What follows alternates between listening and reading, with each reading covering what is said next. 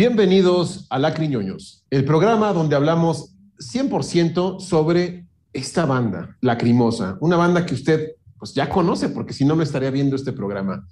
Mi nombre es Gabriel Livenden y tengo el placer de conducir este programa junto a Carlos von Richter que nos está eh, hablando desde un pueblo mágico. No sabemos cuál exactamente, o quizás sí, si usted ve este programa asiduamente ya sabe de dónde. ¿Cómo estás, Carlos? Muy bien, Gabriel, eh, muchas gracias. Eh, encantado de saludarlos a ti y a nuestro productor, Jonathan. Perfecto, gracias, bienvenido. Tenemos también desde eh, España, la región de Majada Honda, la calle de San Antonio. No pasa Juana, nada ¿cómo porque, no pasa por nada porque lo diga. Bien, bien, muy bien. Como siempre, encantado de, de estar con, con vosotros. Y, y nada, con muchas ganas de, de que eh, hablemos de, este tema, ¿no? Que tenemos preparado. Es correcto. Y tenemos también a Jonathan en los controles, también desde Ciudad de México, igual que su servidor, controlando todo a distancia. Y también, obviamente, pues no podía faltar aquí atrás, del otro lado, eh, ese ser Harry el Arlequín que últimamente ha estado echándonos pues mucha mala vibra, ¿no? Es como un... Si, si pudiéramos representar toda la mierda que hay en Lacrimosa Radio, sería seguramente Harry el Arlequín, ¿no? Está como poseído, es como el muñeco vudú. Eh, pero bueno, aquí estamos y tenemos hoy un gran programa porque hoy vamos a hablar de, toda, de todo lo que sabemos sobre el más reciente eh, álbum de Lacrimosa, el inminente estreno de Leidenschaft. Pero eh, tenemos que ir por partes porque ha habido un cúmulo de cosas, de noticias a cuentagotas, ahora cada vez más, no como todo el año que nos tuvieron en ascuas, y ahora ya, se está metiendo todo en la bolsa así rápido. Eh, Tilo Wolf me refiero. Pero vamos cronológicamente, ¿les parece, chicos? De, de cómo fueron apareciendo estas noticias. Sí, yo creo que es lo, lo más conveniente, sí. Muy bien. Pues primero tenemos que ver el teaser que salió. Eh, fue el segundo teaser, sí, eh, previo al que ya analizamos, donde vimos ahí a Beethoven. Ahora vemos uno con más esculturas. A ver, eh, Jonathan, ayúdanos poniéndolo, por favor. Para ver qué hay detrás de este teaser, ¿no? Muy buenos teasers, por cierto, ¿no creen? Sí, a mí me han encantado, la verdad. Me han gustado, me han gustado mucho. A ver, aquí vemos a los lobos y una primera estatua.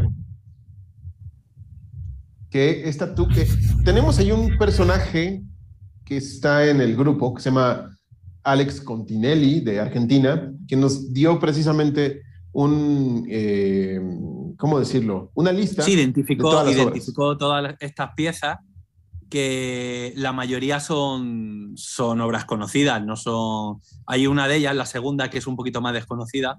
Pero bueno, si queréis, vamos comentando alguna cosita que, que al- alguna sí que enlaza con lo anterior.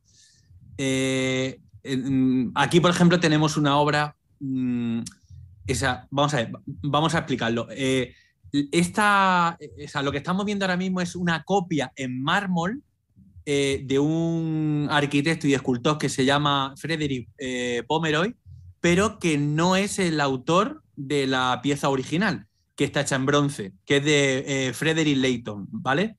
Em, y bueno, la, obra se llama Atleta luchando contra, contra una pitón o con una pitón. Y es una obra de 1877 bastante importante porque inaugura una forma eh, nueva, digamos, eh, de concebir la, y, y desarrollar la escultura pues, a finales del siglo XIX en, en- en Reino Unido, ¿no? Sí. Eh, bueno, es un escultor que está asociado a, a la hermandad prerrafaelita, pero bueno, que no vamos a explicar por no, por no extendernos, pero básicamente lo que podríamos decir es que lo que, lo que se inaugura con este tipo de, de escultura es la cosa de apostar por un mayor naturalismo y por, también por la cosa de mm, fijarse un poco en el mundo grecolatino.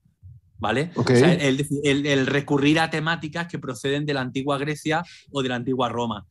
Eh, entonces, insisto, la pieza original que, que se expuso en una exposición importante en, en- en- en ese mismo año, 1877, eh, eh, era una pieza de bronce, pero esta es una copia en, eh, mármol, ¿no?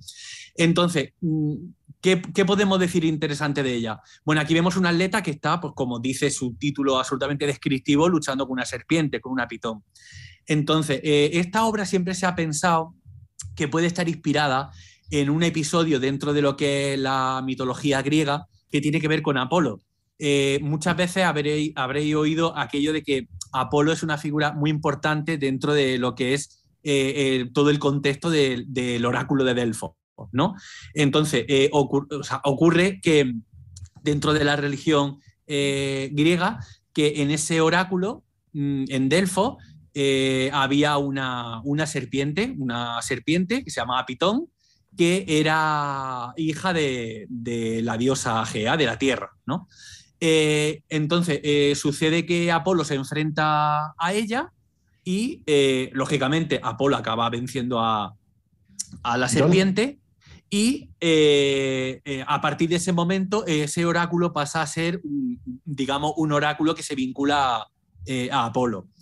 Entonces, ¿por qué podría estar esto relacionado con ese mito y con Apolo? Bueno, pues porque lo que estamos viendo aquí es un atleta joven, ¿no? En la plenitud de su condición física, de su vida y demás, es una figura apolínea y demás, por supuesto joven, eh, musculado, etcétera, etcétera, y porque normalmente este tipo de piezas eh, suelen tener un latiguillo, por así decir, suelen apuntar a, ese mundo grecolatino. ¿Vale? Esto es como muy típico. O sea, eh, tenemos que pensar que no la escultura solamente, sino el arte en general siempre ha, eh, siempre ha tratado eh, temas, digamos, elevados. ¿Vale? Eso, eh, será, será de manera muy tardía cuando la pintura o la escultura empiecen a, a tratar temas cotidianos, incluso considerados como bajos, ¿no? Entonces, lo lógico es pensar que efectivamente se trata de Apolo luchando contra la, contra la serpiente pitón, ¿no? Entonces, ¿y por qué un atleta? Pues porque, porque eh, mm, toda celebración de una victoria mm, importante, reseñable, es decir, una victoria que merece la pena que sea recordada en el futuro, va asociada a la celebración de unos juegos. Y hay unos juegos que son los juegos píticos, que son unos juegos asociados también con la figura de Apolo, eh, que son, pues eso, eh, unas competiciones, unos juegos donde hay una serie de atletas y demás, y entonces, bueno, pues es una forma de, de- de representarlo. Entonces es muy probable que Frederick Layton eh, lo, lo que hizo fue pues, inspirarse en ese mito para hacer esta pieza. Ok, ok, ok. Pues bueno, vemos una tendencia de Tilo a meter eh, elementos eh, muy sugerentes, ¿no? A lo largo de, de- Sí. Como siempre lo ha hecho, que había dejado de hacer Mm. un poco, ¿no? Creo que esto se re- eh, lo está retomando y se agradece bastante. Mm.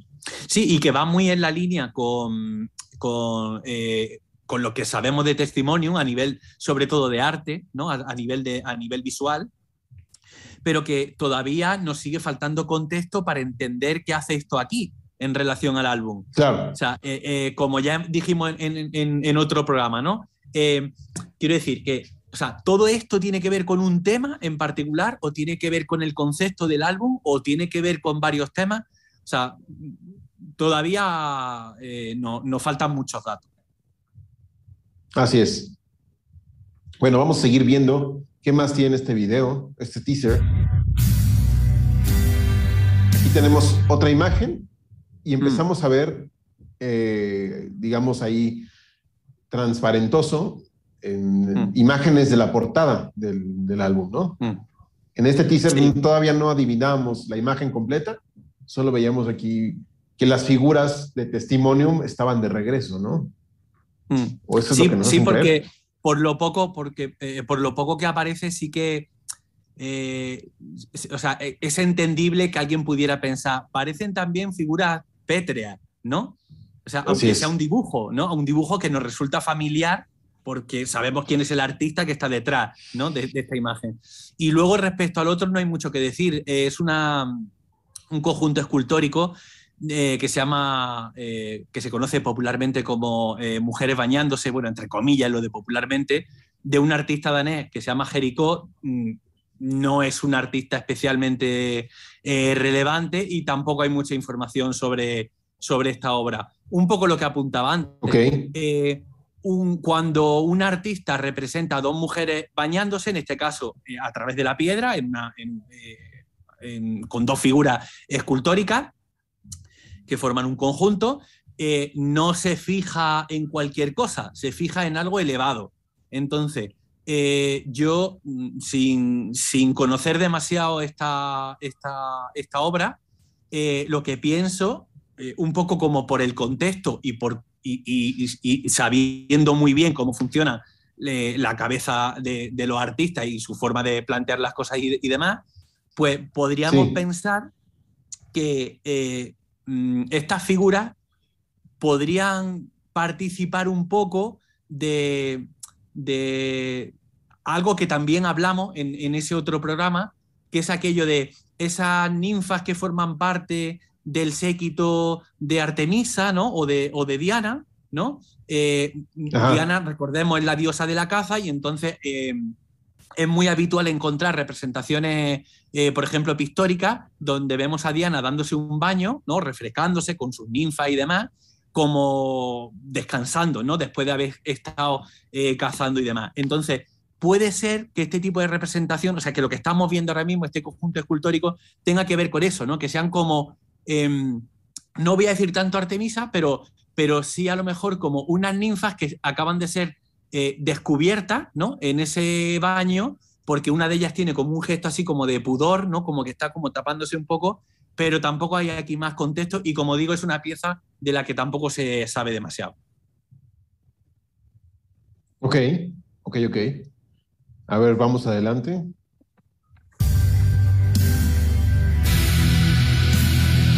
Tenemos ya el nombre del álbum y Mm.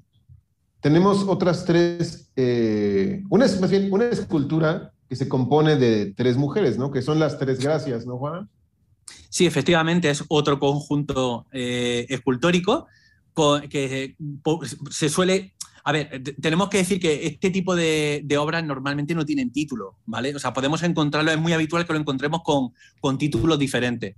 Eh, y también es muy típico que encontremos títulos muy descriptivos. En este caso, eh, es una pieza que eh, se conoce como Las Tres Gracias con Cupido o Las Tres Gracias y Cupido, ¿no? Porque aparece Cupido. Lo que pasa es que aquí no lo vemos.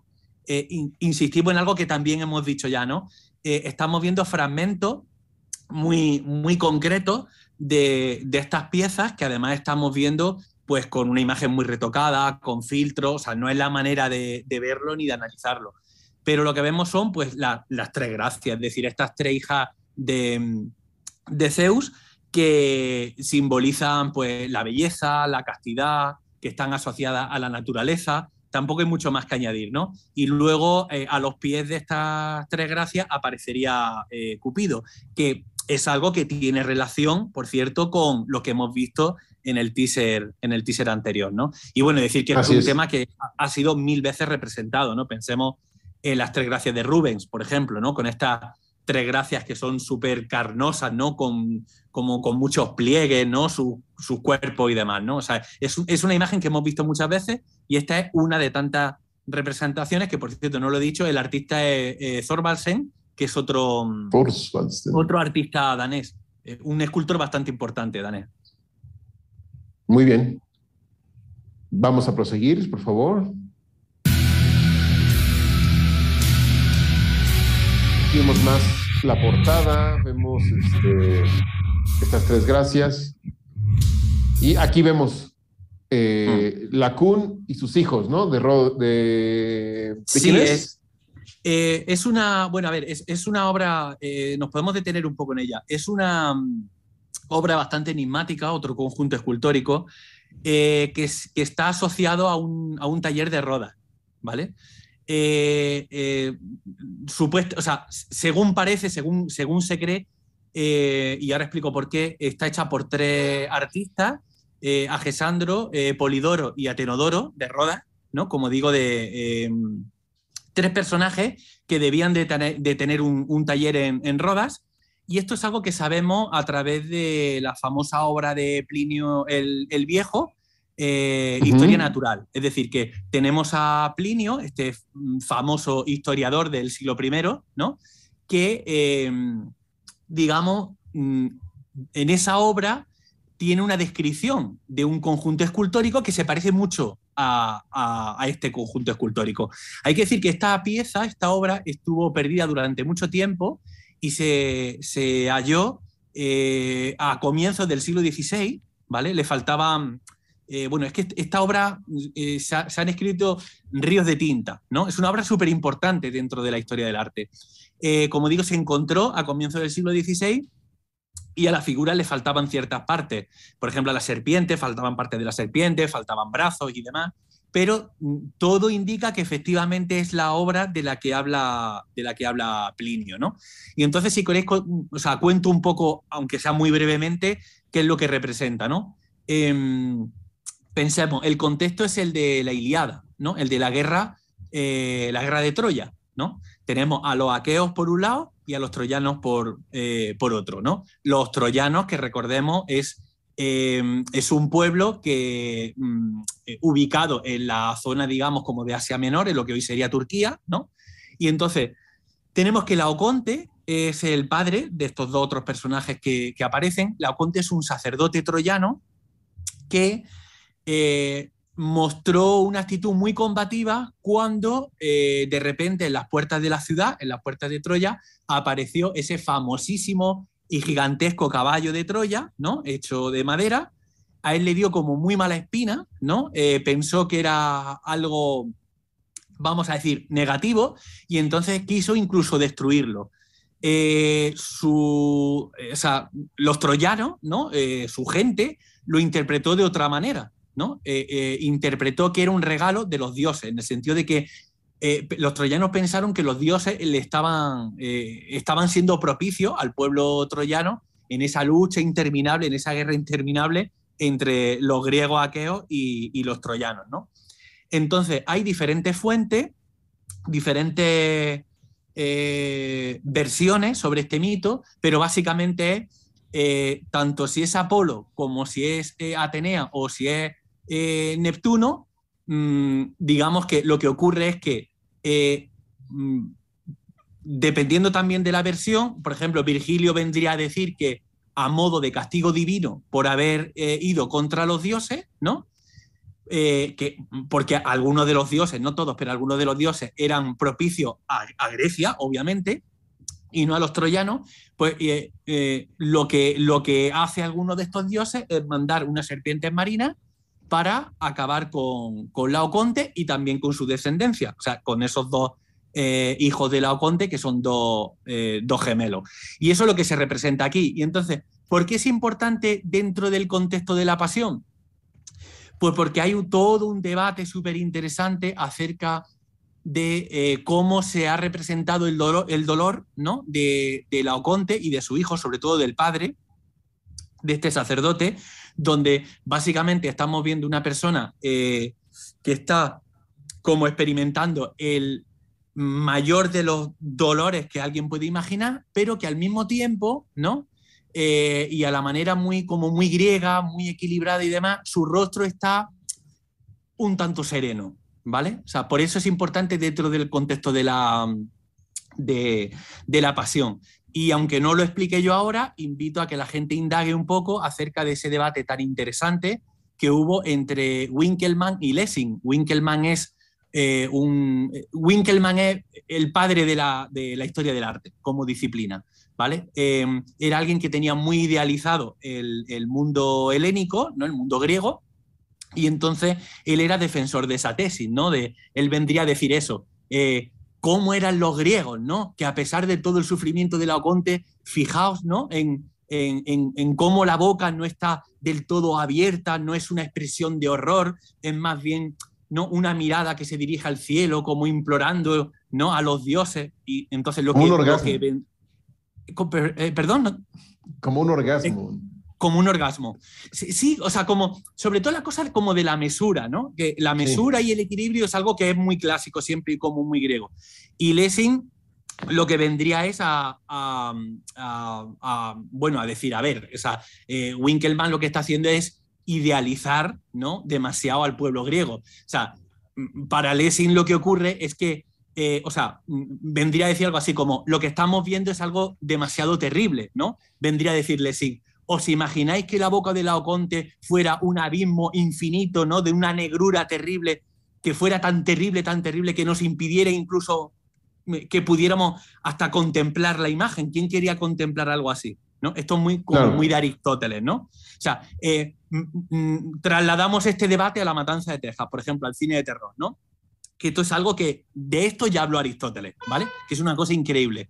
Eh, quiero decir, La Matanza de Texas, tú te pones a ver una película de terror extremo, ¿vale? Cualquiera de nosotros eh, nos sentamos a verla y la podemos soportar porque sabemos que es una ficción y porque sabemos que aunque nosotros nos proyectemos en los personajes, ¿no? Y en lo que nosotros estamos viendo, nosotros estamos eh, experimentando esa película desde nuestro sofá, ¿no? De, desde nuestro confort, desde la tranquilidad de saber que por muy terrible que sea lo que estamos viendo, nosotros estamos seguros, ¿no? Exacto. Eso, eso, es un poco lo que vendría a decir Lessing.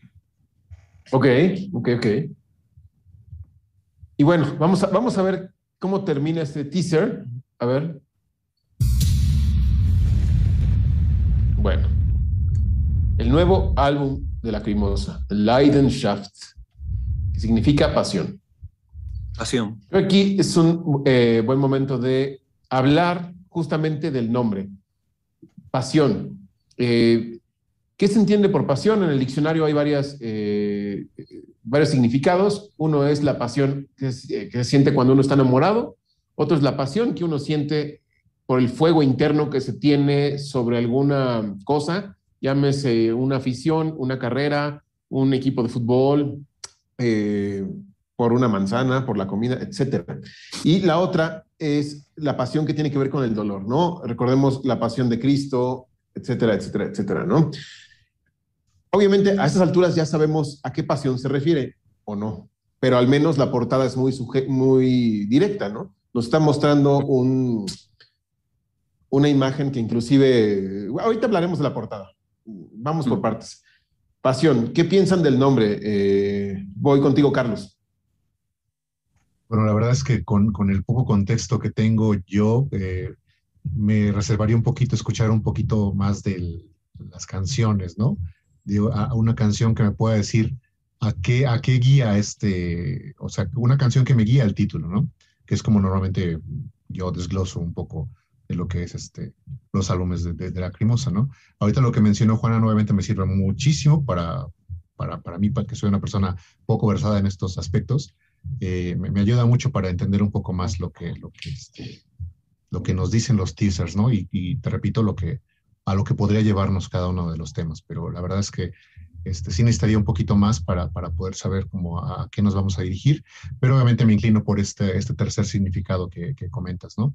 Aparte, bueno, yo no conocía la palabra hasta que, hasta que eh, nos dieron este título del álbum, pero entendía Leiden como un como sufrimiento, ¿no? Como una desgracia. Entonces, eh, la mitad de esta palabra tiene como ese significado y es a lo que más o menos me podría dirigir un poco. Claro, yo por mi parte lo tengo, lo tengo clarísimo. Si, eh, si Tilo y Anne han sido coherentes con, con el concepto que hay detrás de estos teasers, estamos hablando de esa acepción negativa de la pasión. Es decir, es esa pasión que te conduce a la perdición. O sea, tenemos que tener en cuenta que dentro del ámbito de la filosofía, dentro del ámbito de la historia del pensamiento en general, eh, tenemos la razón y los sentimientos, ¿no? Eh, la razón es lo que te permite estar equilibrado y los sentimientos es aquello que hay que poner en cuarentena, ¿vale? O sea, los sentimientos hay que, hay que controlarlos eh, para no convertirnos en salvajes, básicamente. Yo estoy convencido de que por ahí van los tiros, de que la acepción correcta, la forma de interpretar em, eh, el concepto de pasión, que efectivamente tiene otra, otras acepciones, no es el concepto positivo. ¿Y en qué me baso? Pues en Apolo y Dafne, que hemos visto en el, primero de los teasers, ¿no? En, esa pasión que te lleva, pues eso, a la perdición, ¿no? A ese, a ese castigo de Eros que ya explicamos, ¿no? Con esa flecha con puntas diferentes y con ese Apolo corriendo desesperado como un depredador, precisamente, como un acosador, corriendo detrás de Dafne, que siente una repulsión tremenda por Apolo, algo que es súper paradójico, porque Apolo, que es el dios de la belleza, ya, pero como Eros le ha disparado ¿no? la otra flecha a Dafne para producirle ese rechazo, es decir, eh, a mí me viene a la cabeza también de manera inevitable esa mm, palabra de Tilo cuando habló de Hoffnung, ¿no? Que decía, a ver, la esperanza podemos entenderla de dos maneras. Eh, eh, desde una acepción positiva, ¿no? esa esperanza que te permite seguir adelante en tu vida y poder mejorar y perfeccionarte, etcétera, etcétera, pero también la otra cara de la moneda, ¿no? O sea, esa esperanza que te mantiene, pues no sé, a lo mejor en un sueño inalcanzable, ¿no? Y volvemos a lo de siempre. Ya lo he dicho en algún programa, o sea, yo voy a terminar pensando que el, gran tema, el gran tema de, las grimosas, eh, o, sea, es eh, aquello del el sufrimiento que genera el no poder eh, em, conseguir eh, aquello que resulta aquí es inalcanzable. ¿Vale? Entonces, igual que en Hoffnung se queda con la acepción negativa, yo creo que aquí hay indicios más que suficientes. Yo diría, ni siquiera son indicios, yo creo que son evidencias de que la acepción con la que nos tenemos que quedar es con la negativa. Es decir, la pasión, es decir, eh, ese sentimiento, ese sentimiento que una vez que está desbordado en uno mismo, te puede conducir a tu propia ruina. Muy bien.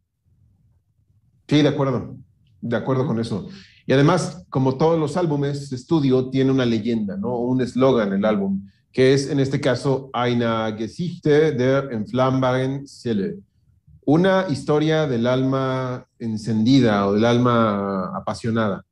Hmm. Esa es, digamos, la frase.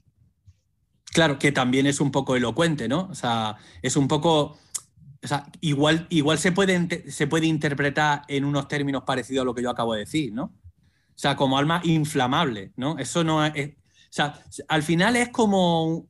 O da la impresión de que es como eso, como una lectura un poco negativa, ¿no? Sí, sí, sí, de acuerdo. Mm. Vamos a ver si después de esto, bueno, ya, ya tenemos el nombre. Salió otro teaser más en donde nos revelan ya eh, imágenes que tienen que ver con el propio disco y la portada del álbum, que fue el último teaser, eh, bueno, no el último, el, digamos el penúltimo. El penúltimo. Que ha salido hasta hoy, pero sí el último relevante al álbum directamente. Entonces, este, John, ¿nos ayudas a proyectarlo, por favor? Para ver eh, qué encontramos aquí. De nuevo, estos lobos, estos depredadores ahí corriendo. Vamos a ver.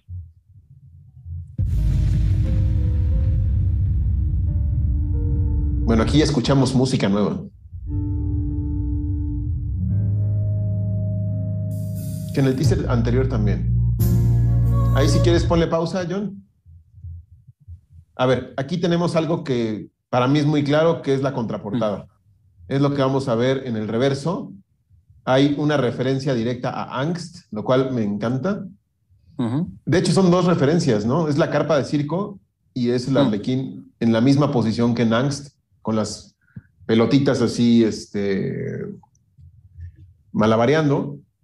Y yo supongo que pues están anunciando Pero- que el circo va a estar en la casa eh, muy pronto. Pero tú ¿no? crees, ¿tú crees que puede ser la contraportada? Y te, y te digo por qué. O sea, puede, puede, ¿eh? puede, puede que sí que sea.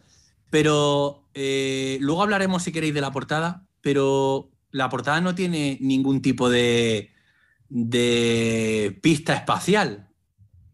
¿Vale? O sea, Sí, no. eh, entonces, o sea, ¿puede ser la contraportada? Perfectamente, podría ser. Pero también podría ser eh, un dibujo de interior. Arte interior. Puede ser. Claro. Que, que no vemos a Diamantopoulos haciendo arte interior desde el Odia. Sí. ¿no? En el Odia fue donde la última vez vimos que hacía dibujos estos de, de- de- Mm. de los guantes y el carruaje y Mm. las banderas y la paloma. Mm. Podría ser bien, sí, arte interior. Pero a mí me suena que podría ser la contraportada porque justamente como dices, no vemos un espacio, Mm. vemos que está la, la estatua de frente, pero no, no vemos la base, ni sobre qué está Mm. colocada, ni el piso, ni si es un cementerio o si es Mm. un jardín. Que yo, yo Mm. intuyo que debe ser más bien como el jardín de algún museo. Claro, pero, pero con esa tendencia última de conectar, bueno, última, que tiene ya bastante años realmente, o sea, pense- pensemos en Stile, por ejemplo, pero esa, esa, eh, esa tendencia a continuar ¿no? el dibujo eh, de la portada con la contraportada, me resulta difícil conectar esto con, con la portada del nuevo álbum. Por eso, lo- por eso lo digo. No digo que no pueda ser, digo que me resultaría difícil como conectarlo. Claro. A no ser que sean dos dibujos independientes, que también puede ocurrir. Puede, podría ser. Ahora, yo solo atribuyo también a que esta es la aparición del arlequín en un afiche, no el arlequín ahí, ¿no? Mm, Podría ser. Eh, seguimos avanzando. ¿Quieres tú compartir algo, Carlos?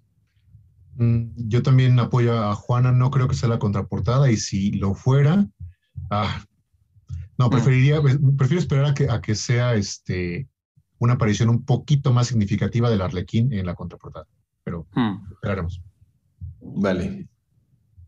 Sigamos, John, por favor. Aquí, si quieres, paramos. Aquí, Mm. bueno, escuchamos número uno a Anne cantando. Mm. Y bueno, tenemos aquí una. Que suena escultura. fenomenal, Esto no sé. cierto. Sí, Sí, Juan. claro.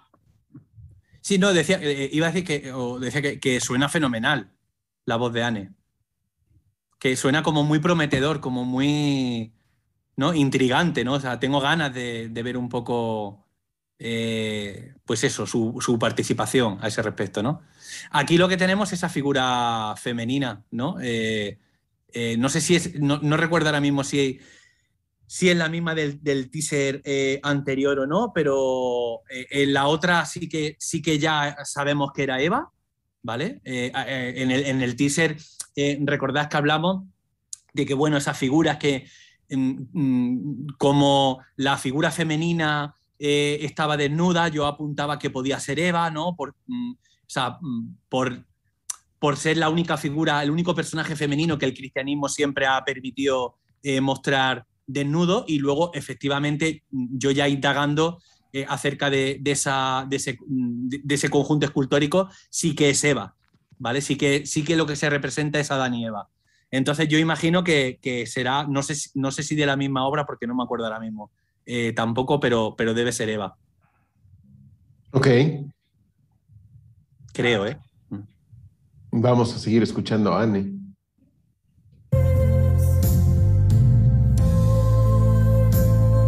Si quieres ahí para. Bueno, primeras imágenes promocionales Mm. que sí pertenecen, digamos, a la foto que ya habíamos visto con Mm. anterioridad, que provocó, que, que publicó Sonic Seducer o Orcus, no me acuerdo. Ujú. Pero bueno, es el mismo eh, fotoestudio, ¿no? De, de- de- Mm. de ellos. Que al parecer es donde grabaron sus. El mismo set donde graban ya últimamente El- el todos sus ¿no? videos. Sí. Mm. Sí, sí. Ya, ya hablaremos de eso. Mm. Si, si quieren, seguimos. Sí, adelante.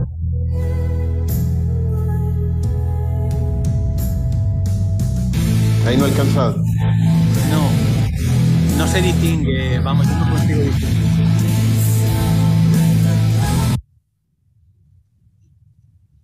Bien. Ahí estamos escuchando de fondo el tema Celebrate the Darkness, un tema en inglés que ya nos tiene como Mm. predispuesto estilo a que cada disco va a tener un tema en inglés, ¿no? Aparte de los Mm. que hace Anne, eh, estamos aquí con desde Sensuct, que tenemos Call Me With The Voice of Love, eh, tenemos I Lost My Star in Krasnodar, tenemos eh, This Is The Night, em, ¿cómo se llama? Black Wedding también. Day. Y tenemos ahora, creo que un dueto, porque escuchamos también a Tilo con Celebrate the Darkness. Entonces yo creo que va a estar, no, no musicalmente, pero sí contextualmente, o, o más bien en intenciones, en cuanto a intenciones de estructura de disco, lo que cumpliría el papel de Black Wedding Day. Pero no quiero decir que se parezca al tema, para nada. No sabemos, bueno. yo creo que, yo creo que aún es, es bastante, bastante pronto. Porque no es, mucho, lo- no es mucho lo que oímos, ¿no? Entonces, o sea, eh, es- existe el factor sorpresa, ¿no? No sabemos muy bien qué puede ocurrir. Sí, entonces, Claro. si no me equivoco, esta es la segunda, el segundo tema que podemos conocer. Bueno, no sabemos si el teaser anterior también correspondía al mismo tema. Lo más probable es que sí. Se siente como ese ritmo, al menos, esa atmósfera. Y eh, lo, lo único que puedo decir es que esta, estas notas parecen también recicladas de algún tema anterior, cosa que obviamente no es ninguna novedad.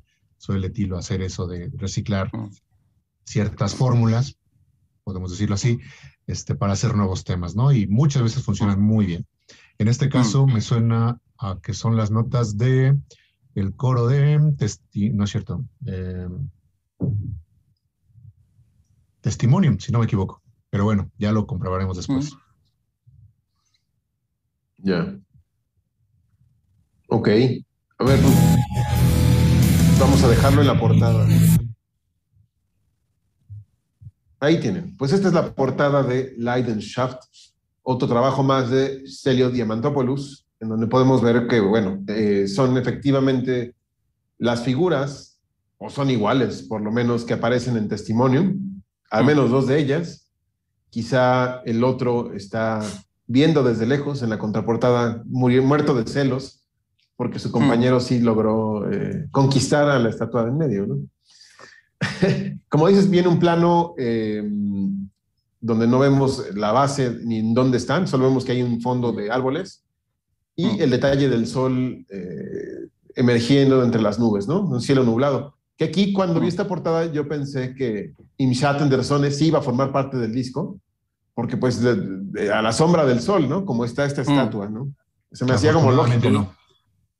Y porque, y porque el, eh, al final el sol y el cielo, ¿no? El sol con esos rayos y el cielo, las alusiones a Apolo y demás. o sea, aquí lo que estamos viendo eh, es una portada donde un porcentaje grandísimo de la imagen es cielo.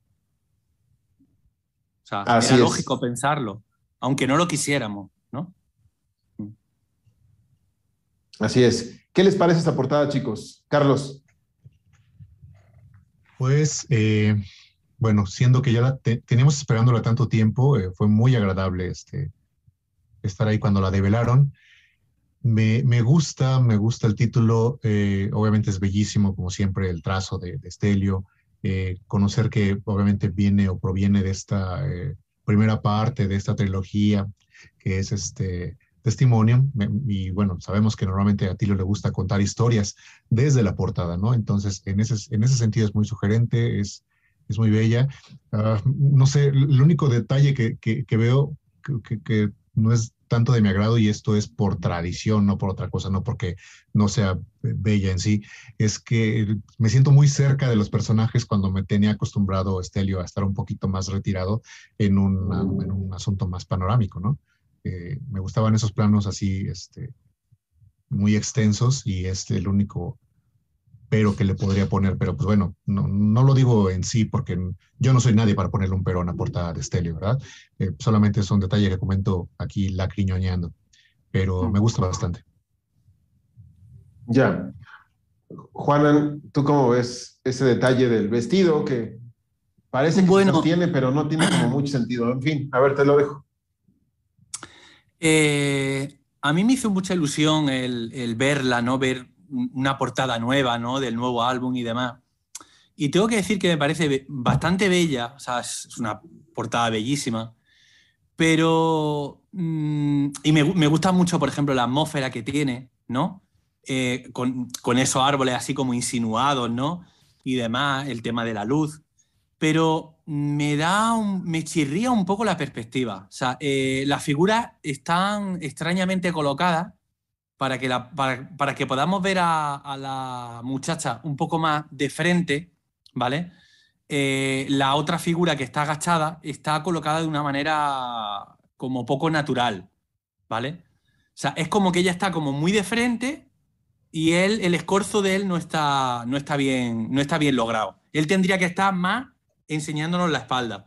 Entonces, no, no, no puedo evitar cada vez que la veo pensar, o sea, o sea, entiendo, entiendo por qué se ha hecho, entiendo por qué se ha hecho, que es para favorecer el punto de vista de ella, pero, pero claro, me, desde un punto de vista profesional a mí me chirría. Porque sí, son como dos, con una son como dos terrible. Son como dos perspectivas, la de ella y la de él.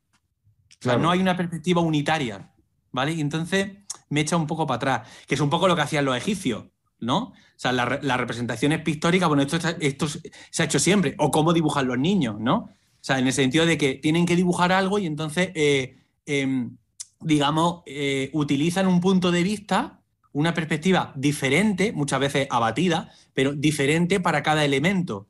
O sea, eh, ¿en base a qué criterio? A lo que sea más fácil de interpretar. O sea, por, por ejemplo, si un niño dibuja, o, o, en el mundo egipcio, se dibuja una barra de pan, pues la barra de pan se dibuja desde arriba, porque es más fácil entenderla así que, que, yo qué sé, que hacer un escorzo con la barra de pan, ¿vale? Entonces aquí claramente la jugada es esa. O sea, ella está un poco más de frente y el escorzo eh, eh, del otro personaje está muy extraño, muy extraño.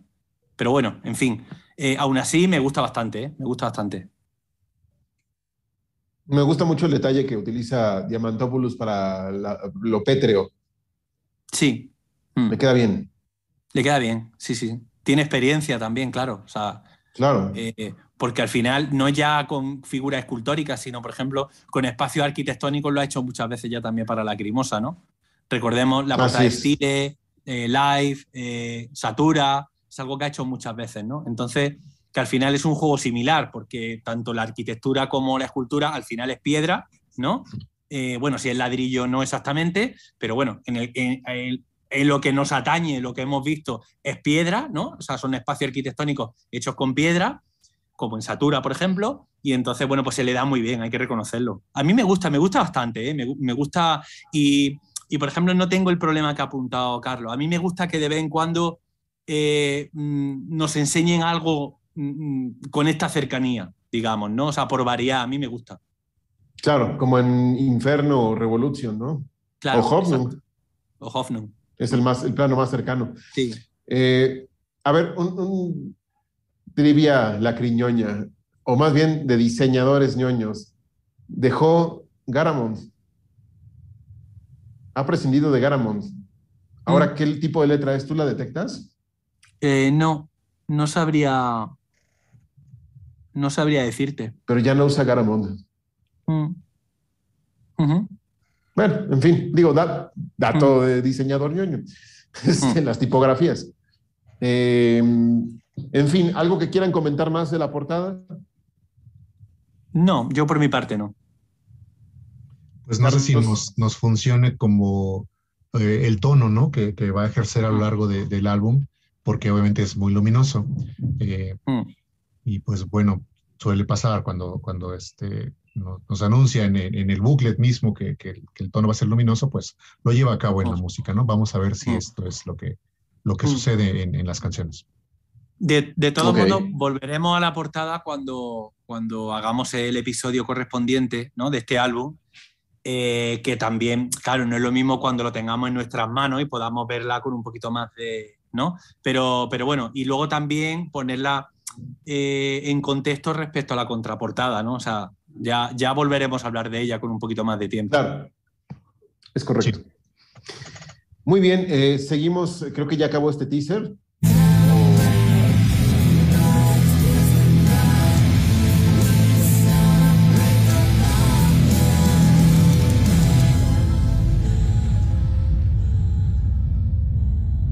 Pues qué bonito teaser, ¿no? Sí. Hmm. Sí, los dos Sí, que le- han les sacado quedado bien. bien, ¿eh? Les- es- Bueno, a, los mí, a mí al menos me gustan bastante, ¿eh? Los teasers. Me gustan bastante. Mm.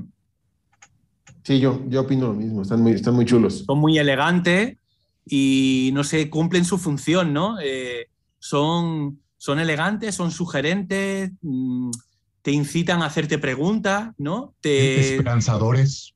claro, esperanzadores, te mantienen con ganas de más, ¿no? O sea, yo creo que les ha quedado, pero vamos, redondo, muy redondo. Mm. Cumplidor, sí, Sí. más que cumplidor. Sí. Ahora, tenemos la noticia de que hay una preventa. Actualmente usted puede ir ya a la página de Hall of Sermon hasta antes del 17 de diciembre, me, corríjanme si estoy mal, eh, para que puedas obtener tu disco firmado por Tilo y Anne, con una dedicatoria breve, ¿no? Así de a Juana, a Carlos, Mm. a Mm. Harry, el arlequín. Entonces, eh, pues ya puede usted ir a comprarlo. Qué bueno que, que hay preventa, pero el disco lo van a empezar a enviar, me imagino que el 24 o antes. El mismo, sí, el mismo 24 seguro. Seguro. Y a ver sí, cuántos porque trabajan. yo imagino, yo imagino que la jugada es que ellos ya ahora mismo eh, están empaquetando todo ese material, por así decirlo, ¿no? O sea, firmando, guardando, ¿no? Tal. O sea, ellos tienen ya un- tendrán un montón de pedidos y el día 24 pues saldrán los primeros, sí, la primera tanda, claro. Seguro, vamos, estoy convencido. Yo creo que va a ser un disco muy vendido, ¿eh? Muy. Es probable, es probable. Más que otros, seguro, sí, es probable. Sí, yo creo que a lo mejor el espacio de tiempo que ha pasado, ¿no? Desde, desde agosto de Justo. 2017, yo creo que la gente igual tiene, un, tiene unas ganas especiales, ¿no? De gastarse Sí. un, un dinerillo. Es, por- es posible, ¿eh? Igual nos equivocamos, ¿eh? Es que ya está cansada la gente de, de- de discos complementarios, ¿no? Que se agradecen, pero ya, Ya. ya, Mm. En México, en el caso de México, a ver también eh, la jugada, ¿no? Con esta empresa que ahora eh, lo, lo vende, ¿no? Y que son las ediciones oficiales y demás, pues eso a lo mejor puede animar también a la gente a hacerlo. Yo les puedo decir que he tenido una muy buena experiencia. No es una mención pagada, no nos patrocina Fans and Mm. Bands. No, no, que va. Fans and Bands, patrocínenos. Eh, He tenido muy buena experiencia con ellos. Cuando no tienen un disco en existencia, me marcan y me dicen, oye, ¿sabes qué? No tenemos tal. ¿Quieres Mm. otro? Tengo estos del mismo Mm. precio. Ah, perfecto, tráeme este. Entonces, he Mm. tenido buena experiencia con ellos. Ya ordené incluso mi copia y la del joven Carlos para Mm. que eh, nos las aparten. No va a venir Mm. autografiada, no me importa. Eh, yo tengo, Mm. con este autógrafo Mm. que tengo aquí atrás, me basta. Mm. Tengo otros, pero no me gustan las portadas de Lacrimosa eh, rayadas con una pluma. Díganme, No. mamón, lo soy, es más, Mm. lo soy, pero eh, a mí no me gusta. Entonces, Pero- bueno, Pero lo harán en la portada. pues yo creo, por, por, Es muy no digo. por practicidad, Yo, ¿Tú crees? Porque están precintados. O sea, yo, o sea, no, yo no lo tengo muy claro, ¿eh? No lo tengo muy claro. O sea, de fábrica te vienen precintados. mm, puede ser. Pero ¿no sería más práctico que eso el o sacar sea, el booklet? No, pero lo, mejor tienen algo, a lo mejor tienen algo preparado. O sea, a ver, de fábrica a ti te lo dan precintado, porque todos no van a ir firmados, ¿vale? Entonces, esa, ellos encargan X miles, ¿vale? Pero, o sea, a, a mí me da igual cómo lo hagan. A mí esta vez, a mí sí me apetecía. y Yo tengo autógrafos de ellos, pero a lo que voy es que eh, igual tienen algo preparado, algo modesto, muy modesto, ¿no? Porque incluso hecho- a, nivel, a nivel de preparación, para adelantarse a lo que les viene encima, de si hay mucha gente que lo ha comprado, es más, es más, más sencillo eh, de, de hacer, ¿no? Pero bueno, en fin, no sé, no sé cómo lo hará, habrá que esperar para verlo. Fans and Bands va a tener una postal firmada. Sí, Es Mm. lo que van a hacer. claro, claro, que es lo que se hace muchas veces también, es muy habitual. está bien. Claro. Yo prefiero Porque eso. eh, pues es una forma de separar lo que es la producción, por un lado, con, con esta otra tarea que al final es un trabajo enorme ¿eh? para ellos. O sea, que yo no sé, o sea, pongamos que han vendido 600, no voy a decir más, pues son 600 firmas que tienen que hacer los dos, ¿no? Entonces, bueno, Así es. ya, ya, ya lo iremos viendo. Y, y todavía tienen la desfachatez de ir a buscarlos a sus hoteles con toda su discografía para que se las firmen. No mames, no hagan Sí, sí. eso. Qué, qué horror. Este, en fin, tenemos otro disco de 10 tracks. que yo creo que este álbum y el que sigue van a seguir en esa Sí, conveniencia de 10 tracks y a lo mejor dentro de tres álbumes vemos algo distinto, no lo sé. Yo solo estoy atribuyéndole esto a las matemáticas. Cómo han sido, este, salvo la- los primeros tres, han cumplido con cierta lógica de número de, de- de temas. A lo mejor se queda así para siempre, ¿no? De 10 en 10. Pero tenemos 10 tracks y es un álbum corto de 55 minutos de duración. Juanan, seguramente tú ya sabes eso. ¿Qué otros discos de Lacrimosa tienen esta duración? Eh, pues me has pillado un poquito, así como. Ah. Pero bueno, diría. Con un, con Diría una Carlos, ¿por qué me similar, preguntas cosas sin prepararme? Sensug, por ejemplo. No, no, no, es que no, no había pensado en esos términos. Hombre, sí que es verdad que cuando salió el tracklist ha sido muy comentado, lo hemos visto todo. Eh, nos ha llamado mucho la atención la duración tan breve de todos los temas, ¿no? El tema más largo es el último, ¿no? El de Exodus, que son ocho minutos, ¿no? Ocho y pico, ocho y algo. 820. Pero así a bote pronto, pues yo diría Sensug, por ejemplo, ¿no? Tiene una duración así eh, similar, más o Pasade menos. no es un álbum largo, Pasade. ¿eh? Claro, claro. Pasade, Ensemble Sensu, tampoco. Revolution. Sí. ¿Qué dijiste, Carlos? Perdón. Einsamkai tampoco es un álbum largo, es, es algo corto. Claro, Ah, claro, Claro, esos pero tres por son de ejemplo, 45. claro. Pero ahí, por ejemplo, veníamos de los seis temas, que parece que no, pero es que ahora son cuatro temas más, desde hace mucho tiempo, ya. Lo cual Que bueno, nos viene diciendo, tampoco- lo cual nos viene diciendo que cantidad no es lo mismo que calidad. No, no, no, claro que no. No, porque bueno, seis temas pueden ser mucho más largos, pero eh, no sé, no sé si es porque Lacrimosa nos tiene mal acostumbrados, pero no me gusta mucho esto. No, o sea, no quiero decir que me dé mala espina, pero no me gusta, no, no me siento muy cómodo. Eh, No, yo tampoco. No Yo sé, tampoco. no. Ah, mm. Es que Revolution, por ejemplo, es lo mismo, es muy similar. La- el tema Mm. más largo es Rote Symphony. Mm. Claro, pero, pero mira, mi forma de explicarlo, mi forma de explicarlo, ¿vale? Eh, porque a mí, ya sabéis, a, mí- a mí lo que me obsesiona es la objetividad.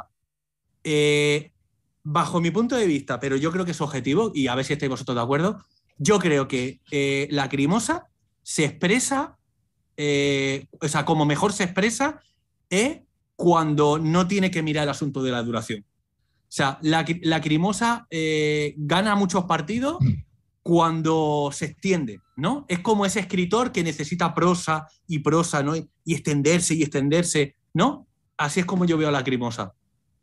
Sea, por lo menos para mí, los temas que son, los temas de la crimosa, que son más brillantes, más originales, más rompedores, más de todo, suelen ser los más, los más largos. Lo que no significa que no haya luego maravillosas miniaturas, ¿no? O sea, eh, maravillosos temas de duración muy discreta, muy modesta, que son absolutamente deliciosos. Pero creo que la crimosa se expresa muy bien eh, cuando, cuando no miran el reloj, por decirlo de alguna manera. De acuerdo. Completamente. Pero sí siento Lo que no significa- este, esa misma incomodidad, ¿no? De cuando vimos el tracklist fue como 10 temas, qué bien. ¿Cuánto duran? Oh, sí, no va a ser lo mismo otra vez. Y bueno, de, sí, eso es una mala costumbre. Yo lo atribuyo sobre todo a eso, de que cuando juzgamos, nos ponemos en este papel, ¿no? Para, para desmenuzar los temas, los discos, lo, etc., es porque contamos siempre con un previo que nos, nos Claro. estuvo, eh, poniendo a la Crimosa como nuestra banda favorita, ¿no? Y por eso, de- desde, esa- desde aquella época de los seis temas a Mm. la, de- a la nueva de los Mm. diez, pues obviamente hay, una, hay un mundo de diferencia, un mundo de distancia y por supuesto eh, no tienen tan bien parado a Tilo en ese sentido al presentarnos 10 temas, ¿no? Que aparte tenemos dos previos, o sea, son 10 nuevos, pero tenemos dos previos que casi, casi, eh, al menos Ga- Gabriel juraba, ¿no? Que iban a estar en, en el, ok, tres, que- sí, cierto, tres, que iban a estar en el álbum, ¿no? Entonces, parece que solamente es uno el que está en el Claro. Pero es que, eh, lo que eh, respecto a lo que tú has dicho, a mí hay una frase que siempre me ha, me ha llamado mucha atención, yo siempre, siempre soy muy combativo con ella, eh, aquello de, es que no, no, comparar no está bien, ¿no? No se puede comparar. No, vamos a ver, comparar es necesario. O sea, si, si no se puede comparar, entonces no existe la ciencia, ¿vale? Porque la ciencia trabaja con elementos de comparación. Entonces nosotros cuando analizamos, cualquiera cuando analiza algo, eh, nuestro elemento de comparación son los trabajos previos. que tiene ya Lacrimosa. Entonces, claro, es lógico que comparemos. Pero es que hay una cosa que a mí me extraña bastante y es, hay mucha unidad, hay como, eh, hay como una estética que tiene como mucha unidad respecto a Testimonium, pero no se cumple la unidad en cuanto a la duración eh, en relación a Testimonium. Porque en Testimonium los, los temas son más largos.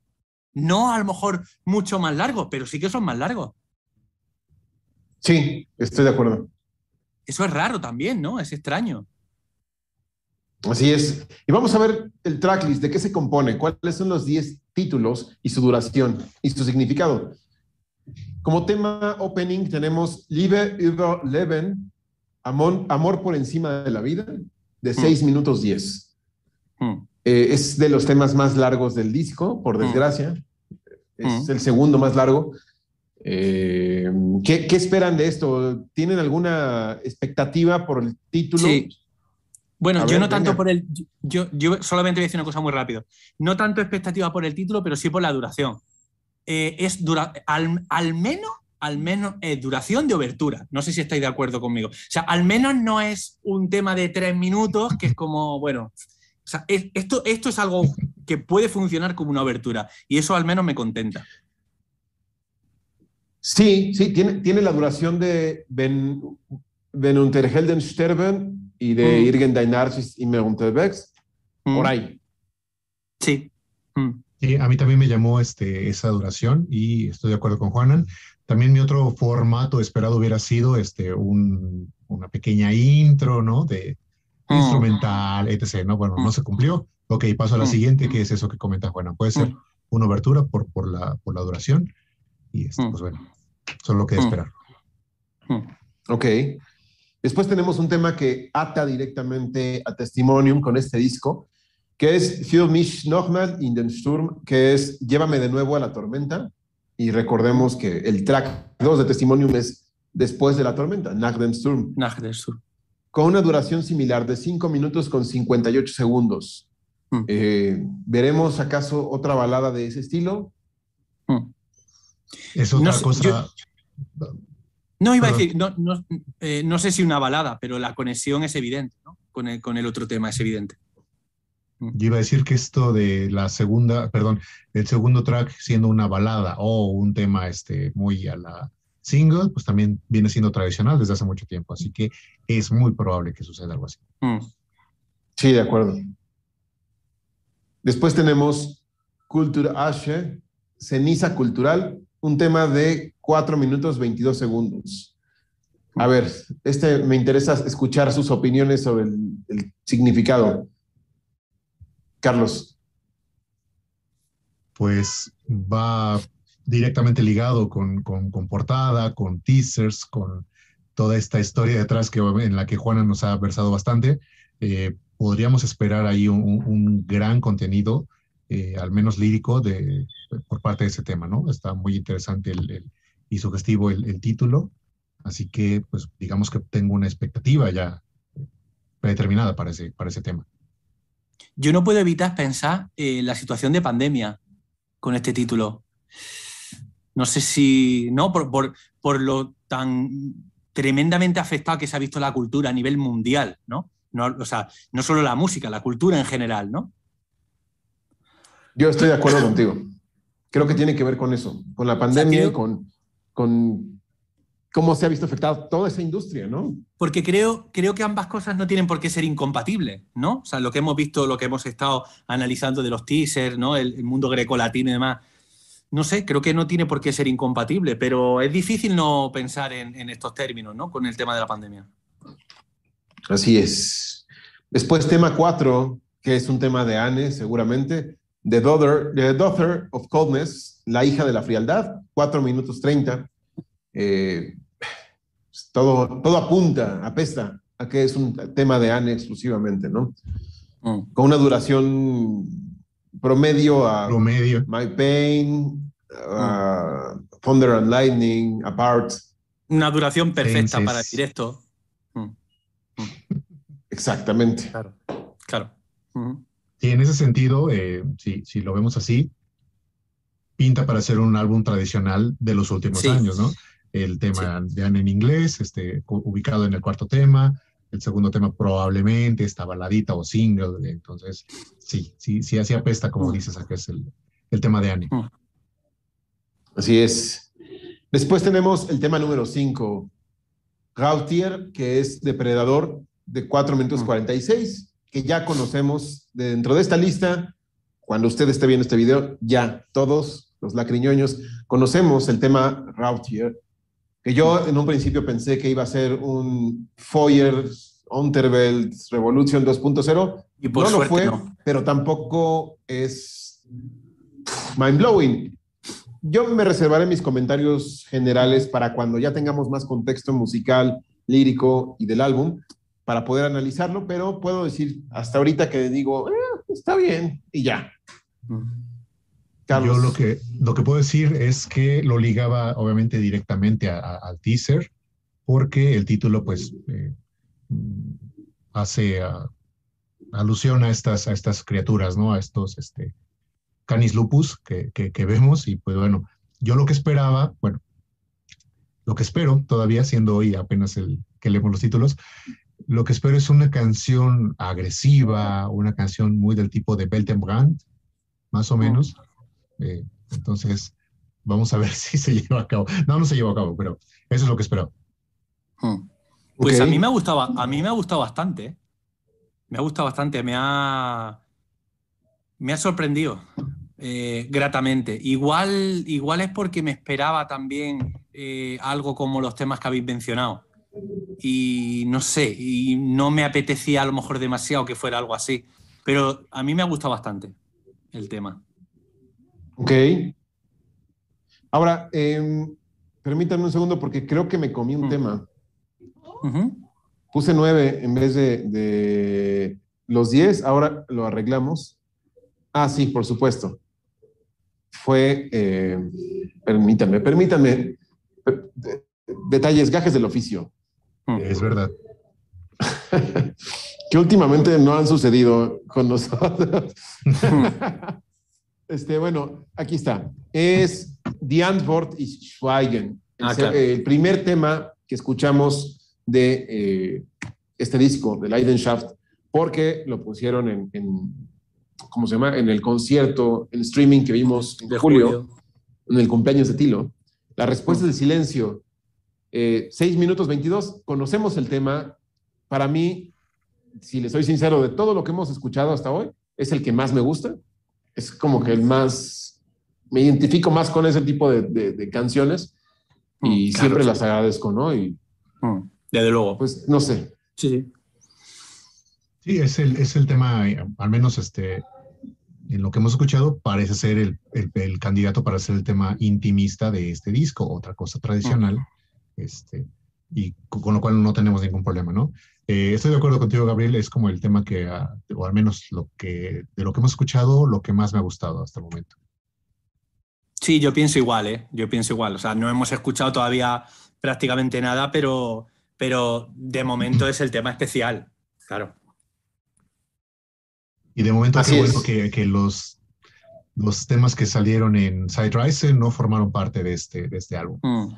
Eso, Eso. eso para mí es la mejor noticia. Sí, sí. Mm. Sí, por Sí, ese y no, porque, y no porque no me gusten, no porque no Ajá. me gusten, sino, sino porque eh, gracias a que no están tenemos más temas nuevos. Así lo decir. Claro. Exacto. Claro, Tenemos temas, temas nuevos. Y Side Rise, voy a decir algo a ver si me lo entienden. Ha subido en la bolsa. Ahora se cotiza más porque ya tiene por lo menos dos temas inéditos y no nada Claro. más es un disco compila- compilatorio.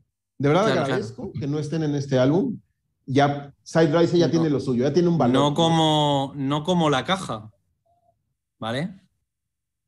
Mm. Ahorita hablamos de eso. Sí, este, um, ahorita hablamos de eso. El siguiente tema, Celebrate the Darkness, celebremos la oscuridad, 5 minutos 20, ya escuchamos algo de eso, suena bien. Eh, Mm. Vamos a ver qué tal, ¿no?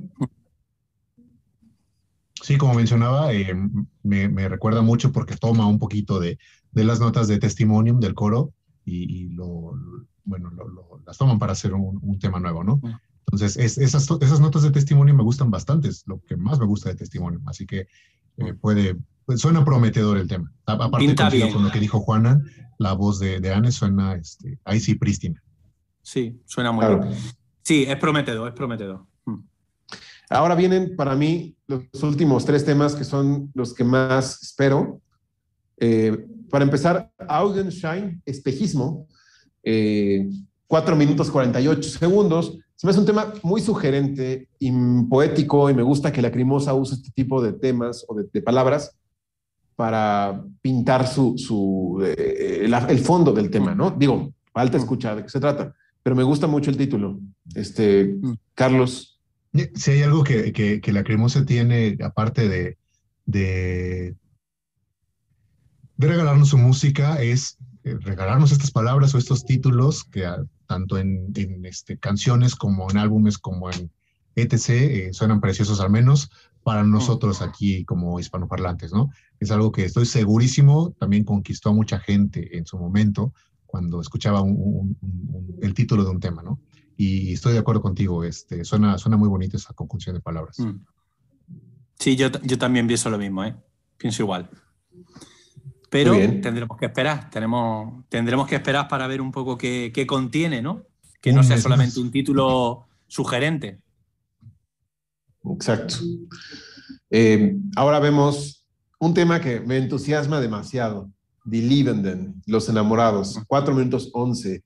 Eh, bueno, es que a mí me encanta esa palabra. Desde que salió el álbum Lichtgestalt, me la robé del tema Kelcher Liebe eh, y la uso como parte de mi alter ego, seudónimo. Porque yo tengo varios alter egos, ¿eh? también. Ahorita vamos a hablar de eso. Demasiados, Entonces, diría eh, yo. Este Gabriel Liebenden es un alter ego que, que me gusta y me, me- me encanta que esté el nombre ahí. Espero, espero una interacción tipo Alain Schweiz, pero eso es tirar muy alto. Pero bueno, no- se vale soñar. Eh, Por cierto, Carlos. es el, te- es el tema más chiquito. Qué curioso. Pues yo creo,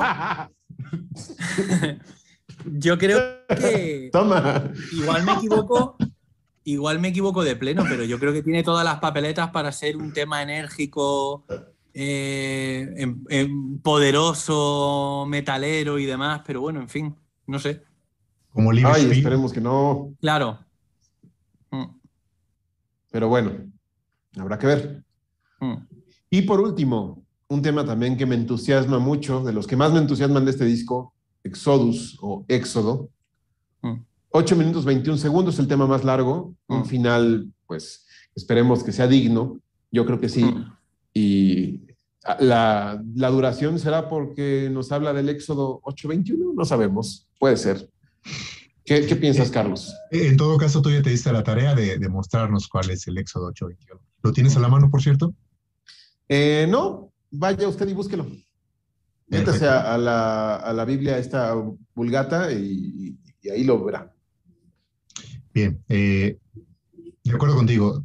Es lógico que nos entusiasme un tema de larga duración porque cuando la Crimosa hace tema- temas de larga duración, de, y esto va desde los siete minutos en adelante, ¿no? Hasta los Mm. 15 y cacho, suelen ser temas memorables. Normalmente Mm. nos tienen también acostumbrados, es una tradición que la Crimosa tenga un tema de larga duración que, que funja como un tema muy rimbombante. ¿Cómo lo mencionabas tú, este, eh, Gabriel? Los Requiems, ¿no? Decías tú.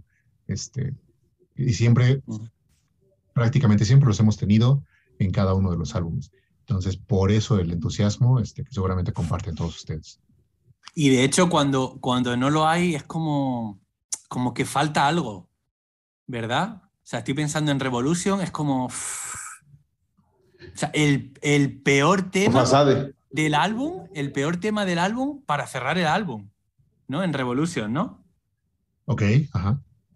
Ujú. Sí, me sucede con Fasade, aunque Fasade es un disco precioso, pero tiene un cierre que no es como los otros álbumes, ¿no? Está bien, Ujú. pero no es un cierre wow. Revolution, Ya. bueno, Ujú. sin, sin comentarios. Mm. No, no, en, eso no estoy de acuerdo, pero falta No, muy yo- poco yo- para que podamos debatir al respecto. Yo, yo tampoco estoy del todo de acuerdo, no, no estoy de acuerdo. Vale, vale. Sí, el final de, de, de Fasade es Ah, no, es bonito, pero no es impresionante. No, pa- para mí sí. para, bueno, al menos lo, lo tomo así, pero ya hablaremos de ello.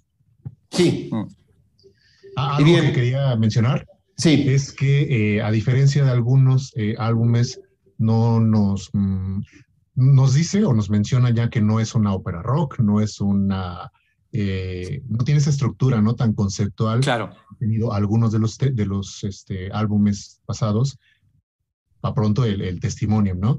Vemos Mm. el, el, el tracklist detrás y vemos que viene dividido por actos, cosa que ya desde ahí es poética y cuando vemos por qué, pues lo es aún más.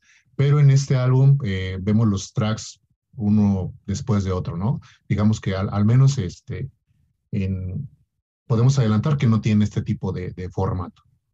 No, y es otra de las razones por las cuales el asunto de las trilogías en Lacrimosa es tan, tan, es, perdón, tan desconcertante, ¿no? O sea, porque lo lógico sería pensar.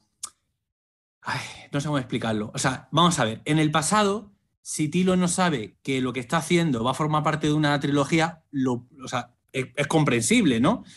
Pero, pero no parece que eso sea lo que ocurre ahora. Y sin embargo, sí, a nivel visual, Testimonium y, y este nuevo álbum, vale, sí, pero ese tracklist sin que haya, no sé, una separación, una, una estructura en acto, ni nada por el estilo, pues, no sé, cuando menos desconcierta un poquito, ¿no? Así es. Y si a eso le sumas también el asunto bueno. de la duración, que tampoco concuerda, ¿no? Que- no sé, no sé. Habrá que esperar. Es un álbum. eh, No, que, pues, No, bueno, no quiero. O sea, no quiero. A ver, a ver, no sé cómo decir esto. Eh, de alguna manera, este álbum tiene papeleta para estar un poco en la cuerda floja. Pero no significa, pero no significa que no pueda ser una super joya. ¿Vale? Pero, pero tiene como mucha. Hay como muchos elementos y ha tenido muchas dificultades en, en su proceso de creación y demás para que no sea de los mejores álbumes de Lacrimosa. Tiene muchas papeletas, pero ojalá sea una maravilla, vamos. Obviamente. Sí, porque por el otro lado tiene esa contraparte que es precisamente el tiempo que ha transcurrido desde el último álbum hasta ahora. ¿no? Claro. Mucho- muchas de las cosas que, que- que a veces uno encuentra cuando revisa la discografía de un artista grande, con, bueno, con, con obras importantes, es precisamente ese tiempo que tuvo entre álbum y álbum, ¿no? Si bien puede ocurrir que, que algún compositor tenga, eh, esté en su mejor momento y de un año a otro saque dos obras maestras, también sucede que eh, al- algunos requieran de años para volver Mm. a, a grabar un álbum eh, óptimo, ¿no? Entonces, en este caso, por ese lado, Tilo eh, tuvo el tiempo para hacerlo, ¿no? Mm. Tal vez no los medios, obviamente. Claro. Sí, pero, Pero, fíjate, pero me ha el tiempo recordado lo que has dicho, lo que has dicho es, eh, o sea, me ha recordado inevitablemente a eh, entrevistas de Danny Field hablando del último álbum de, de Cradle of Field. Decía precisamente eso, que, que una de las cosas positivas que había encontrado es que había, había podido pasar mucho tiempo eh, como madurando el álbum y entonces pues eso le ha dado pie a experimentar mucho y a, y a- y a disponer de un tiempo que otras veces no ha tenido que es un poco lo que, lo que tú has apuntado. Sí, es cierto, es que es cierto eso, ¿eh? Y una pista de eso es la carencia de Imshat Anderson, ¿no? Claro, O exacto. sea, eso exacto. nos dice que Tilo sí se puso creativo. Sí. De haber salido antes este álbum, eh, ese tema probablemente estaría aquí. Claro, Seguro. así es. Y bueno, Así para cerrar, Por, por ese lado, por ese lado sí quiero dar el beneficio de la duda a que eh, el tiempo y la situación, porque también estoy seguro que muchos artistas, al enfrentarse con esto que obviamente nadie tenía esperado, eh, se encontraron con una parte eh, pues importante en su creatividad. No sé si Juan no pueda como eh, a- ahondar como en esto que quiero decir, ¿no? Eh, llevaban un ritmo, todo mundo, todo mundo lo teníamos, un ritmo y de repente, ¡pum! eh, Sí. un parón, el mundo se detiene y te tienes que enfrentar con una situación diferente como, como creador, ¿sí? ¿Y Mm. qué viene? Pues pu- pueden venir cosas muy distintas a las que tenías eh, en mente, proyectos nuevos, diferentes o no sé. Y de repente también te encuentras, eh, como el caso, se, me ocurre mencionar porque es una banda que me gusta mucho. Hay un proyecto de estos músicos de, varios de los músicos que tocan en Dream Theater, eh, ellos tenían un, un- un proyecto que se llamaba Liquid Tension Experiment, que por muchos años no, no, no hicieron material nuevo. ¿Hasta cuándo? Hasta que se enfrentaron a la pandemia y deciden, ¿y qué hacemos? Tenemos que suspender giras, tenemos que suspender producciones y demás, pues vamos a juntarnos y sacamos otro disco. ¿Me explico? Entonces, eso de algún modo tiene que eh, ser una, una- un, aspecto importante en, en- en la expectativa y obviamente en el desarrollo del disco que esperamos para el 24 de Genera-. Es que esto al final genera oportunidades. Ya hemos hablado de eh, versiones, ¿no? Eh, y, la, y la importancia de el, eh, o sea, la existencia de versiones probablemente condicionada por el contexto de la pandemia, pero también esa versión a piano maravillosa de Ams and Kite también probablemente forma parte de la misma dinámica. A lo mejor es un tilo que está en casa, que no sabe muy bien qué hacer, que yo qué sé, y necesita una pausa mental para, no sé, dejar un poco de espacio respecto a, eh, para tomar decisiones en relación al, nuevo álbum y se pone ahí, a ver qué puedo hacer, ¿no? Algo, algo manejable que yo pueda hacer en casa, ¿no? O sea, quiero decir que esto también ha traído, eh, o el famoso concierto de agosto, ¿no? O sea, esto ha, eh, ha traído op- oportunidades y cosas interesantes, eso está clarísimo, sí, sí. Y de todos los álbumes que, que han, que han salido a la luz, este va a Mm. ser el primero y probablemente el único que tenga como esas características, ¿no? Eh, Exacto. con, con, Claro, este este, este álbum, este álbum, para lo bueno y para lo malo, nace especial. De acuerdo. O sea, nace Ojalá. en unas condiciones, en unas condiciones absolutamente anómalas.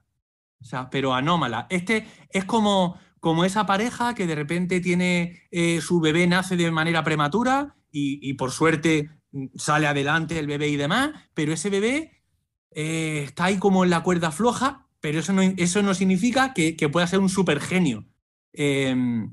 ¿no? Y que esté súper fuerte, sano, que, es que en el futuro pueda ser un atleta de primer orden, etcétera, etcétera. Porque, no, porque, porque existe como un condicionamiento, pero no sabemos luego a qué, a qué puede conducir. Pero lo que está claro es que este álbum ha superado unas dificultades que no han superado eh, los demás. Aquí la pregunta es, ¿qué ha hecho Tilo al respecto eh, durante este proceso? Es decir, eh, porque existen dos actitudes. Una, te sientas y dices, vamos a ver, esto me sirve para meditar mejor cada paso y, voy a utilizar esto. Vale, a lo mejor no es el momento de hacer temas de 15 minutos, ¿no? Con mil músicos, porque no puedo ni reunirlos, pero la otra cara de la moneda es que hoy va, pues me voy a sentar y voy a meditar y dedicarle más tiempo a la composición que nunca tengo todo el tiempo que quisiera. Eso es un clásico. Entonces, o sea, o salvas el barco, con lo cual te puede salir muy mal, o dice, vale, no solamente voy a salvar el barco, sino que voy a aprovechar este tiempo extra que tengo. Y entonces eso puede hacer que, que, que hagas el mejor álbum de tu vida. Bien dicho. Sería muy interesante ver qué tipo, o sea, las calidades de los álbumes de las grandes bandas que están sacando, ¿no? O sea, cómo es la música en relación a, a la trayectoria anterior, ¿no? De, de, de, muchas bandas que están sacando ahora, ¿no? A ver un el poco cómo, de, cómo, se han desenvuelto, ¿no? El álbum de Judas de Lord of the Lost es una joya, ¿eh? Y es doble. Mm. Y salió durante la pandemia. Fue compuesto claro. durante la pandemia y salió durante la pandemia. Sí. El álbum nuevo de Diablo Swing Orchestra está bien, mm. está muy bien. Sí. Eh, han habido colaboraciones interesantes. Digo, Sass, mm. que no tiene nada que ver con este género, ha hecho un dueto con Till Lindemann y ha quedado genial. Entonces han aparecido cosas muy buenas. Inclusive, si nos vamos a temas o a grupos más ramplones, Mago de Oz ha hecho un disco decente. Eh, Nightwish, por desgracia, mm, no sacó el disco, eh, más bien no lo compuso durante la pandemia, pero sí lo liberó durante la pandemia y a ellos les afectó, yo creo que ya tenían planeada una gira para el año pasado y claro. ahí sigue estancado. Ese álbum no ha sido relevante. Ha sido como, ahí está. ¿no? Pero es que Nightwish es como es como Disney World, ¿no? O sea, es que Nightwish, o sea, es que no, puede, no se puede entender una banda de ese tipo sin conciertos masivos, grandísimas giras. O sea, es que se nutre de eso, ¿no? Es sí. un espectáculo para bien y para mal, ¿no? O para mal. Está claro. Así es.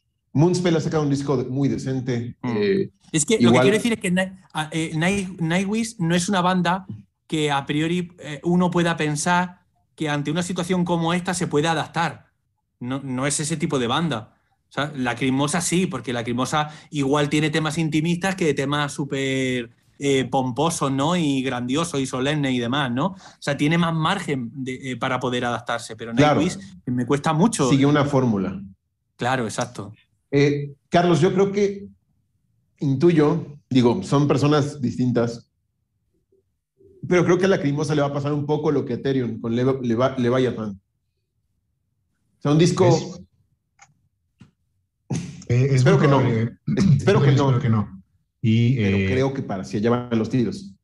yo también lo espero un poquito, eh, también rescatando, como solemos hacer, este, algunos temas eh, que hagan que valga la pena el disco, ¿verdad? Como sucedió con ese álbum que mencionas. Pero sí, también pronostico algo similar a lo de Ethereum y este, ojalá no sea el caso. Yo, yo creo que Lacrimosa tiene el beneficio de que no fue compuesto durante el primer cuarto o la primera mitad de 2020. Mm. Inclusive yo creo que de 2020 mediados hacia acá, no, hacia mediados del 2021, fue que se concibió la parte creativa de, de Leidenshot. Creo que así fue. Porque Pero todo lo anterior lo incluso- desechó. Pero es incluso probable que ya tuviera algún, algún tema grabado, ¿eh? Es muy probable. O sea, Tilo siempre ha dicho que le gusta mucho pasar tiempo en el estudio y Tilo yo creo que es de esos músicos que componen eh, sobre la marcha. O sea, yo no me imagino a Tilo, o sea, eh, como, mm, no sé cómo decirlo, como componiendo, componiendo, componiendo, ah, vale, ahora ya lo tengo todo, ahora ya me meto en el estudio. No, no, no. Yo creo que Tilo es alguien que necesita... eh, no sé, o sea, convertir en materia, ¿no? Ese material, yo creo que Tilo no es una persona que pueda estar mucho tiempo haciendo esa tarea fría de composición. Lo veo más bien, vale, ya tengo este tema, me voy al estudio y, y- y- y lo trabajo. Lo grabo. ¿Vale?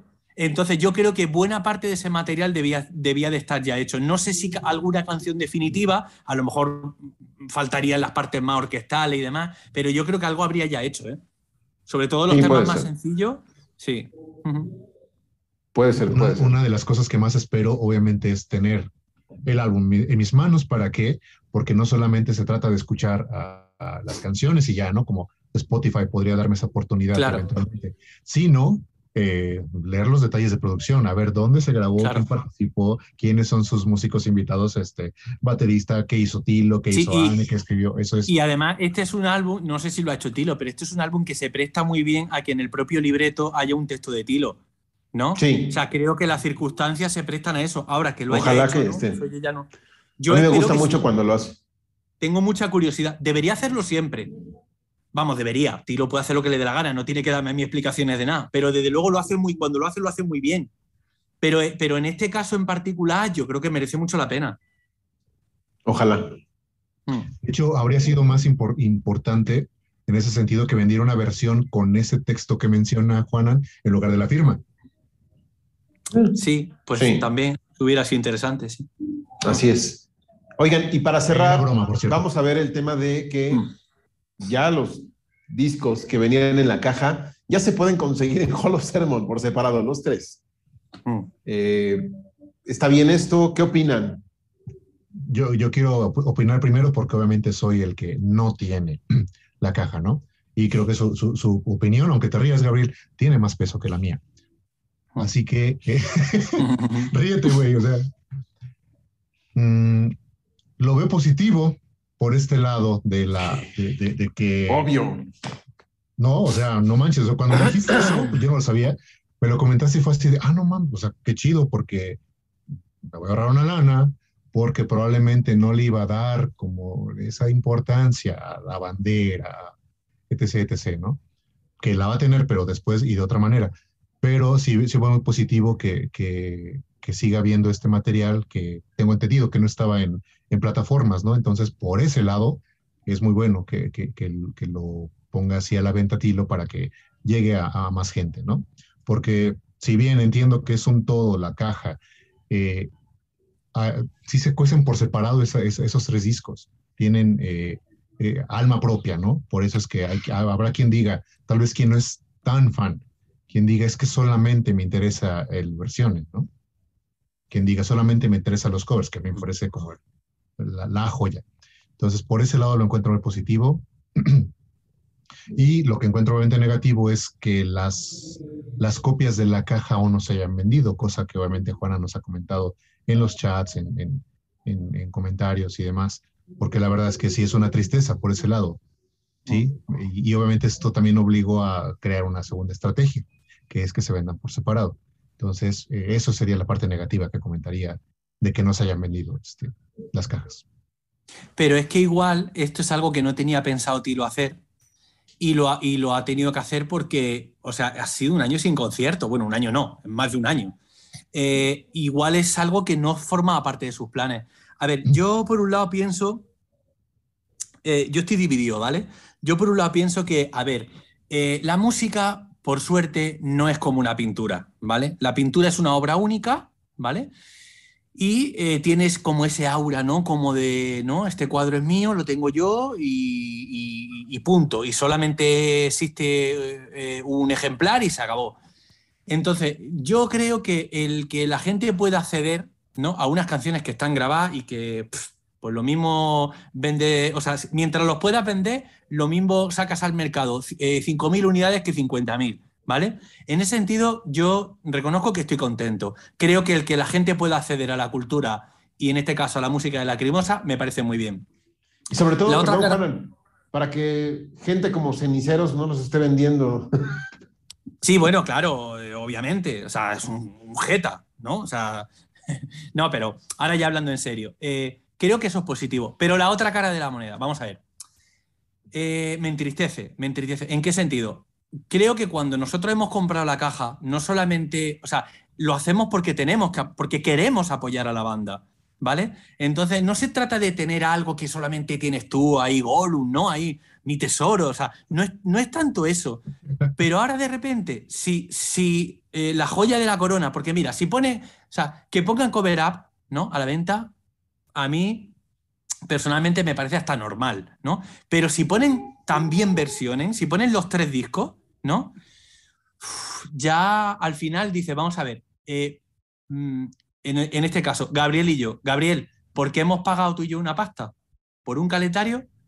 ¿Por un memory? Sticker. ¿Por, una pegatina? ¿Por una caja de cartón? ¿Por un número de tilo? O sea, ¿no? O sea, quiero decir que el, eh, mm, al, al, final ha sido la, eh, la propia banda, han sido ellos dos los que eh, han dinamitado el valor de, de, de, la caja de 30 aniversario, ni más ni menos. Así es como yo lo veo. O sea, creo, creo que igual, o sea, para que la caja tuviera, tuviera man, mantuviera al menos un cierto valor, creo que versiones no, de, no, debería haber salido. Es lo que pienso. Sí, aunque ya, me dé pena, al valor, mismo ¿no? tiempo, eh, aunque, al, aunque al mismo tiempo me dé pena que haya gente, porque es que si no al final, o sea, eh, la pregunta del millón, eh, te la lanzo, Gabriel. ¿Tú te hubieras comprado la caja de saber que iban a salir por separado? A lo mejor yo no. Mm, por tener algo limitado, sí, pero al final del día. Pero bueno, ¿limitado el qué? Mi bandera sigue, sigue en la bolsa que está sin abrir. El memory no lo he abierto. Es que no me interesa abrirlo. A lo mejor, yo no digo que no lo vaya a abrir un día, pero es que yo no me he comprado la caja por el memory, ni por la bandera, ni por la pegatina. Yo me lo he comprado o sea, por la música y especialmente por versiones. Si a mí me llegan a decir que esto iba a ocurrir, pues a lo mejor no me hubiera comprado la caja. Me espero a que salgan los discos, ¿no? O, o si esta es tu estrategia y vas a sacar versiones también, entonces mete en la caja algo que, que, realmente sea un plus, no un calendario, una pegatina, un memory y una bandera, ¿no? O sea, creo que es de cajón. O sea, creo que al final lo, lo que ha hecho la Crimosa es eh, eh, cometer un feo con la gente que hemos hecho un esfuerzo económico muy grande para apoyar a la banda. O sea, creo que los tontos aquí hemos sido nosotros. Es sí. lo que pienso. Sí, y estoy de acuerdo contigo, no es por decir yo lo tengo y tú no. O... No, no, no, no, no, es por eso. ¿eh? A mí, yo le regalé los audios a mucha gente cuando salió, mm. porque dije, pues, mm. pues, está bien, ahí está, tómalo, gente de mm. confianza. Pero no era como para decir, ah, yo lo tengo, joder. No, no, no, no, no. Pero sí, sí digo, chale lacrimosa, se supone que era algo, iba a ser el Clamor 2, ¿no? Yo inclusive claro. estaba tentado a comprar una caja, dejarla cerrada y tenerla ahí para cuando valiera muchísimo. Qué bueno que no, no lo hice. Sí. Qué bueno que no lo hice, porque ya no vale. Pues sabes, sabes que yo también lo pensé. ¿Sabes que también lo pensé? Porque hay alguna tienda aquí donde, donde, la, donde la venden. Sí, sí, pues no, no. Creo que, creo que no lo han hecho bien, la verdad. Así es. Creo que De debió acuerdo. pasar más tiempo para que sucediera esto. Claro. En eso. Jewel Case, año. por lo menos. Pero el daño es el mismo, Carlos. El daño Pues es el sí. mismo. Si esto te lo hacen dentro de tres años, es lo mismo. Sí. Ya nada más falta que las ponga en plataformas. Ya hay- Es que además, es que además, o sea, eh, vamos a imaginar que Clamor sale, sale, no sé, dentro de una compilación o, o- o dentro de un, no, Clamor, pero en CD. Eh, yo no lo vería como una traición. Es, es que es, eso es otro formato, es diferente. El que lo tiene en casa, lo tiene en casa y punto. Eso no, eso no hay manera de mejorarlo. Sí, no. Pero esto es diferente. La edición es la misma, ¿no? En Digipack es, es exactamente lo mismo, los tres, exactamente lo mismo. Pero no te llevan ni la pegatina, ni el calendario, ni, o sea, quiero decir, es que es como, eh, creo que no lo han hecho bien. Sí, no. De acuerdo. Pues muy bien. ¿Algo más que quieran añadir?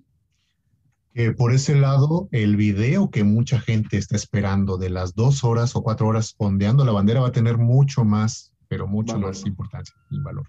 Pues lo haremos de seis horas. De seis horas, ondeando la bandera. Ya llegó el de No, los camotes. no. Parte uno. Act- Acto primero, mi bandera cerrada. Seis horas. ¿Vale?